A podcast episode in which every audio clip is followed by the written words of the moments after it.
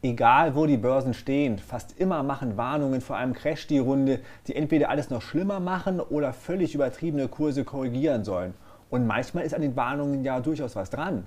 Aber trotzdem sollte man sich davon nicht verunsichern lassen, sagt der Vermögensverwalter Gerd Kommer. Warum? Darüber möchte ich jetzt mit ihm sprechen.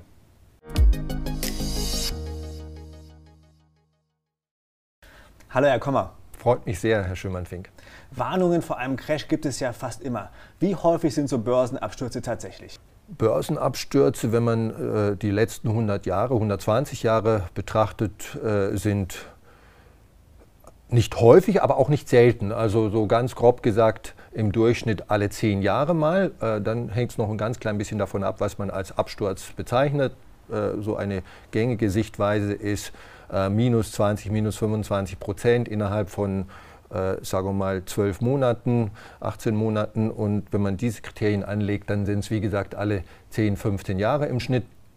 In den letzten 30 Jahren war das allerdings häufiger. Aber sie sind nicht so häufig wie jetzt die, die ganzen Crash-Warnungen. Ähm, nein, nein, absolut nicht. Also Crash-Warnungen gibt es wie Sand am Meer. Gibt es immer, die, die gibt es natürlich derzeit und man hat das Gefühl, dass es derzeit sehr viel mehr sind als sonst. Keine Ahnung, ob das stimmt. Was äh, ich sicherlich sagen kann, ist, dass es Crash-Warnungen vor fünf Jahren, vor zehn Jahren, vor 15 Jahren, vor 20 Jahren immer gab. Ja? Und äh, die allergrößte Mehrzahl dieser Crash-Warnungen ist falsch, äh, stellt sich im Nachhinein als falsch heraus.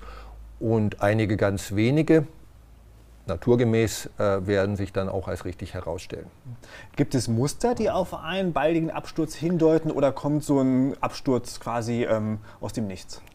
Letzten Endes, äh, wenn man das Ganze in die Zukunft gerichtet betrachtet und nicht quasi als Wirtschaftshistoriker äh, betrachtet in die Vergangenheit, in der man natürlich hinterher alles schön erklären kann, in die Zukunft betrachtet kann man sagen, kommt quasi aus dem Nichts. Also es gibt keine verlässlichen Signale, Anzeichen, na, volkswirtschaftliche Größen oder börsenwirtschaftliche Größen oder äh, Sentiment. Äh, äh, Kennzahlen und so weiter, also äh, Stimmungsbarometer etc., was, was immer man sich da vorstellen kann, gibt es nicht. Also es gibt viele Leute, die sowas behaupten, äh, anhand der Kennzahl oder dem äh, Indikator äh, kann man, äh, könne man angeblich einen Crash oder eine Marktbereinigung voraussagen.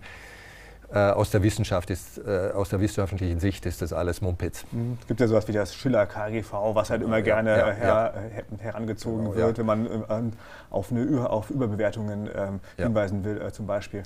Ein amerikanischer äh, Finanzhistoriker William Götzmann, sehr bekannt eigentlich, machte vor ein paar Jahren äh, zusammen mit einem Kollegen eine Untersuchung.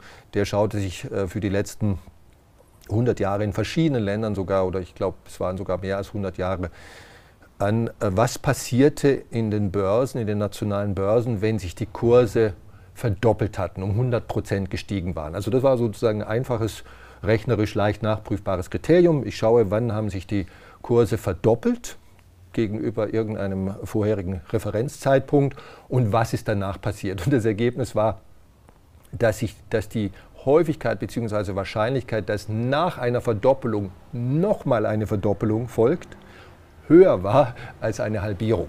Das ist jetzt so ein kleiner Indikator, das beweist für sich genommen nichts, aber es gibt einem ein, das Gefühl, dass, es gibt einem ähm, ja, einen Anschein und das Gefühl dafür, dass, dass solche Warnungen, ja, die Märkte sind heiß gelaufen, wir haben jetzt ein Allzeithoch, die Märkte haben sich in zu kurzer Zeit zu stark nach oben entwickelt, dass das alles äh, letzten Endes nicht sehr viel aussagt über die nächsten 12, 24, 36 oder 60 Monate. Also man weiß dann quasi immer erst hinterher, was war der Auslöser des Crash. Aber man kann nicht sagen, nur weil der letzte Crash durch den äh, Immobilienmarkt ausgelöst wurde, Finanzkrise oder durch die Corona-Epidemie, wird es beim nächsten Mal auch vom, äh, vom äh, Immobilienmarkt kommen oder durch einen Anstieg der äh, ähm, Infektionszahlen. So ist es. Also hinterher lassen sich natürlich äh, beitragend oder vielleicht sogar wirklich monokausal, also direkt ursächliche äh, Faktoren identifizieren. Ne? 2006 der Subprime-Immobiliencrash in den USA wurde ausgelöst von äh, Erhöhungen des äh, Kurzfristzinses in den USA 2006 etwa. Äh, aber heißt es, dass jede Erhöhung des, äh, der kurzfristigen Zinsen zu einem Immobiliencrash und danach zu einem Bankencrash und so weiter führt? Natürlich nicht. Und äh, wie gesagt, im Rückblick ist das alles immer schön einfach. Ähm, wenn man ganz genau hinschaut, ist es nicht mal im Rückblick schön einfach, aber äh, es scheint einfach. Äh, das Problem ist, dass äh, wir im Endeffekt nur 100, 120 Jahre äh, verlässliche Daten haben und aus diesen lassen sich also so, solche Muster, aus denen man dann Verallgemeinerungen ableiten könnte, eben gerade nicht ableiten. Es ist also gar nicht sinnvoll, wenn ich als Anleger den Markt äh, beobachte. Also wenn es Ihnen Spaß macht und wir alle äh, schauen Nachrichten und so weiter, dann, äh, dann ist ja die, sozusagen die, die Beschäftigung äh, hat, macht ihnen Spaß und insofern lohnt es sich. Aber um daraus jetzt äh, ab, äh, abzuleiten, dass äh, ich hinschauen muss, um einen Crash rechtzeitig vorher zu erkennen, das ist, das ist vergebene Liebesmühe, wenn Sie mich fragen. Hm. Nun ist es aber ja verständlich, dass Anleger keinen Crash er, ähm, erleben wollen. Niemand will ja gerne sein, sein äh, Geld verlieren.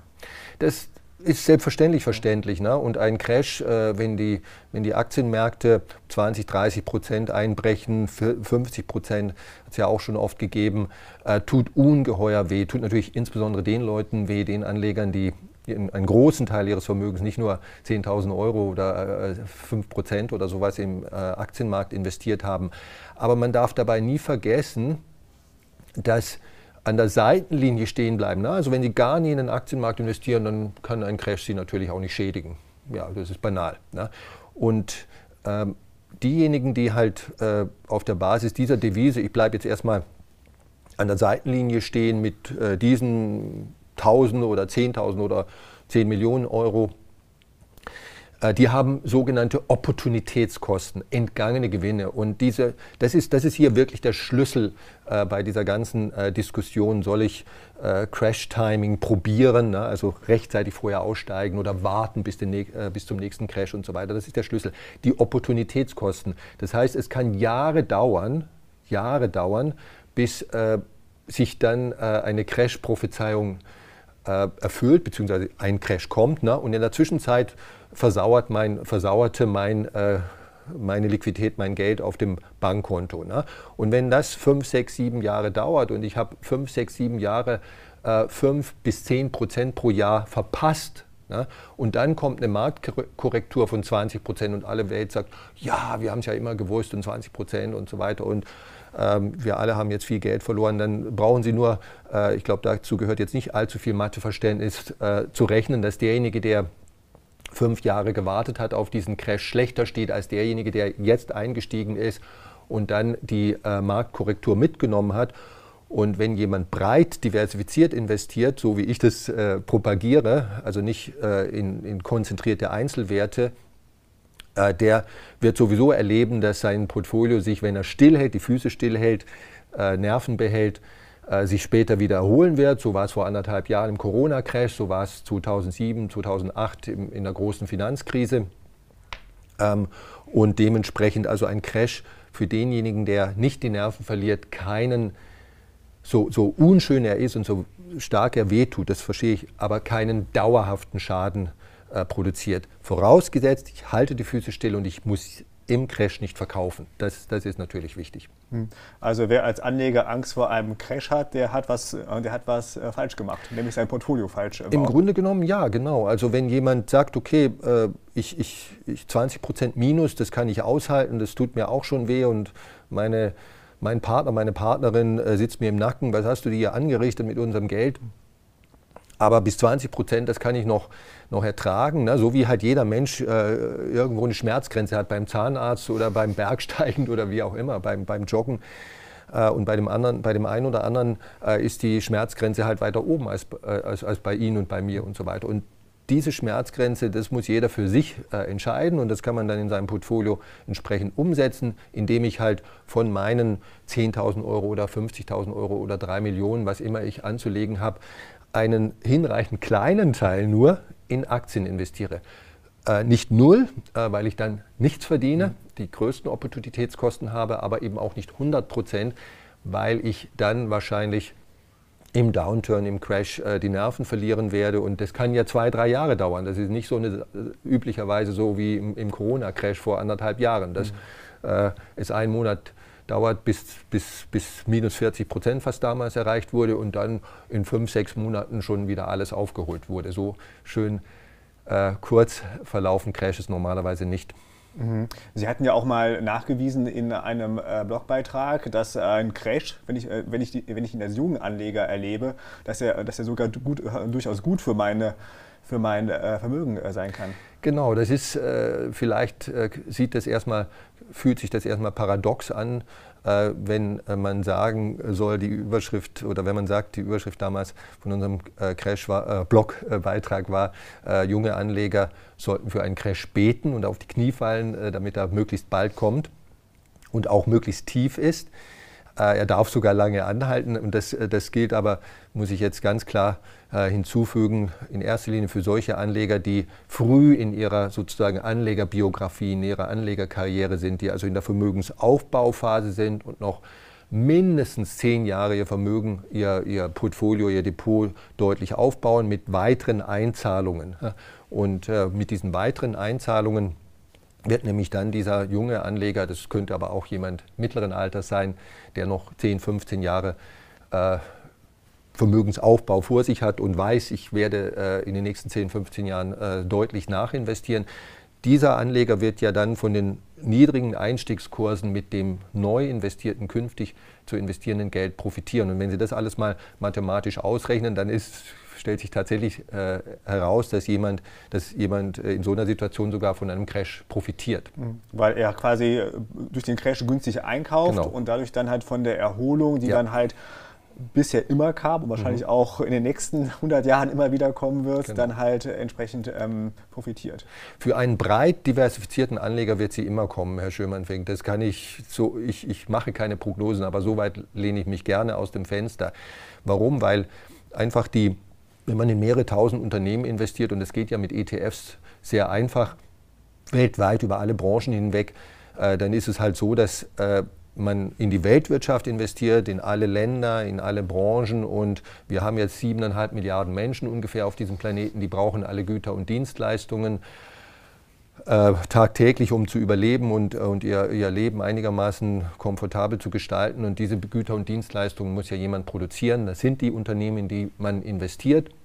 Und wenn Sie über, äh, eben in, in, in, Tausenden von Unternehmen investieren, dann ist es klar, Einzelne wird es natürlich zerbröseln, aber die große Mehrzahl wird überleben und wird von dem sozusagen marktwirtschaftlichen Wachstum, was in den zwei, letzten 250 Jahren seit der industriellen Revolution da war und was sich in der Zukunft selbstverständlich auch fortsetzen wird, ob es jetzt 0,3 oder 0,5 Prozent mehr ist pro Jahr äh, als im historischen Durchschnitt oder weniger, das wissen die Götter, aber es wird weiter aufwärts gehen und auf lange Sicht wird derjenige, der sich breit aufstellt, davon dann auch profitieren. Mhm. Also fassen wir das nochmal äh, zusammen, diesen Gedanken. Also wie muss ich mein Depot aufstellen, um keine Angst vor einem Crash haben zu müssen? Also das ähm, Geld, was sozusagen nicht im kleinen Spielgeld- oder Zockerdepot äh, drin ist, das kann man ja auch machen mit, mit sehr begrenztem Umfang. Das äh, lasse ich jetzt mal außen vor. Das Geld, was wirklich die Altersvorsorge ist für, die, für sich selber und für die Familie, äh, das sollte man eben, was den Aktienmarkt anbelangt, sehr breit diversifiziert äh, anlegen. In, in das äh, häufigste äh, Beispiel, äh, konkrete Beispiel für ein solches Investment ist der MSCI World Index. Darauf gibt es mindestens zehn, wenn nicht sogar mehr äh, ETFs zu kaufen, sehr preisgünstig. Es gibt auch ähnliche Indizes, die teilweise sogar noch breiter sind, die auch die Schwellenländer mit drin haben und die äh, Nebenwerte mit drin haben und so weiter. So. Und wer das tut, auf Buy-and-Hold-Basis, also wirklich diszipliniert und so wie wir vorhin gesagt haben, auch im, im Downturn nicht verkauft, sondern wenn überhaupt eher nachinvestiert, aber zumindest das bisherige Investitionsprogramm beibehält, den Fondssparvertrag weiterlaufen lässt, der braucht eigentlich äh, für dieses Geld, das er so investiert hat, keine, keine große Sorge zu haben.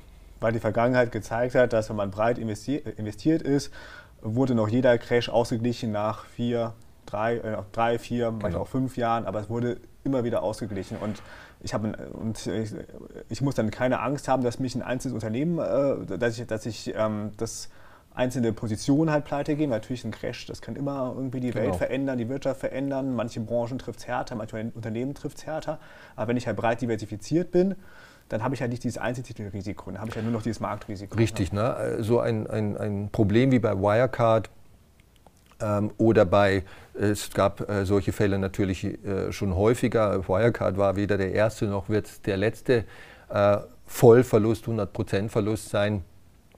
Äh, das kann Ihnen halt einfach nicht passieren, wenn Sie breit diversifiziert sind. Natürlich ist Wirecard auch in einem MSCI World Index ETF äh, drin gewesen, ne, als eine der größten Aktien in Deutschland, das Wire, die Wirecard damals gewesen ist.